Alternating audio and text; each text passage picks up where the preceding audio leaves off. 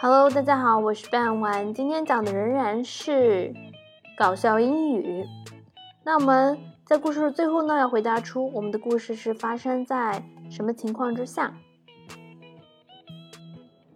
After earning my degree in broadcast journalism, I was fortunate to land a job as a disc jockey at a top-rated local radio station.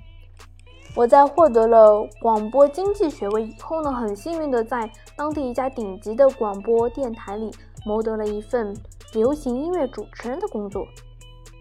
One day before work, I stopped by my parents' house, where my mother was chatting with some friends.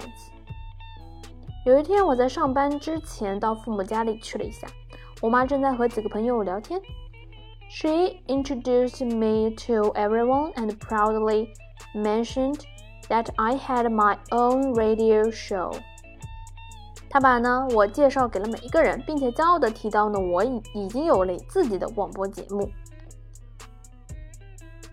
How is it having a son who's a popular radio personality? asked one friend. 有一个朋友就问了。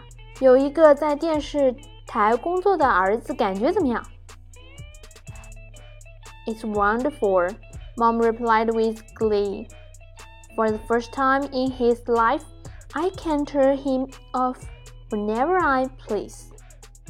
太好了，这还是在他人生中头一回，只要我愿意，我就可以把它关掉。明白了吗？这是我们的故事的主人公去父母家里的一个故事。哎呀，这个妈妈还是很嫌弃儿子的。那在最后呢，我把整篇文章再念一下。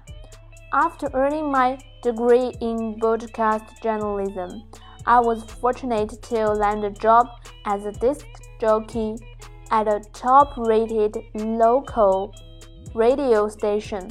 One day before work, I stopped my by my parents' house where my mother was chatting with some friends. She introduced me to everyone and proudly mentioned that I had my own radio show. How is it having a son who's a popular radio personality? asked one friend. It's wonderful, Mom replied with glee. For the first time in his life, I can turn him off whenever I please。感谢大家的收听，今天的节目就到这里结束了，我们下期再见，拜拜。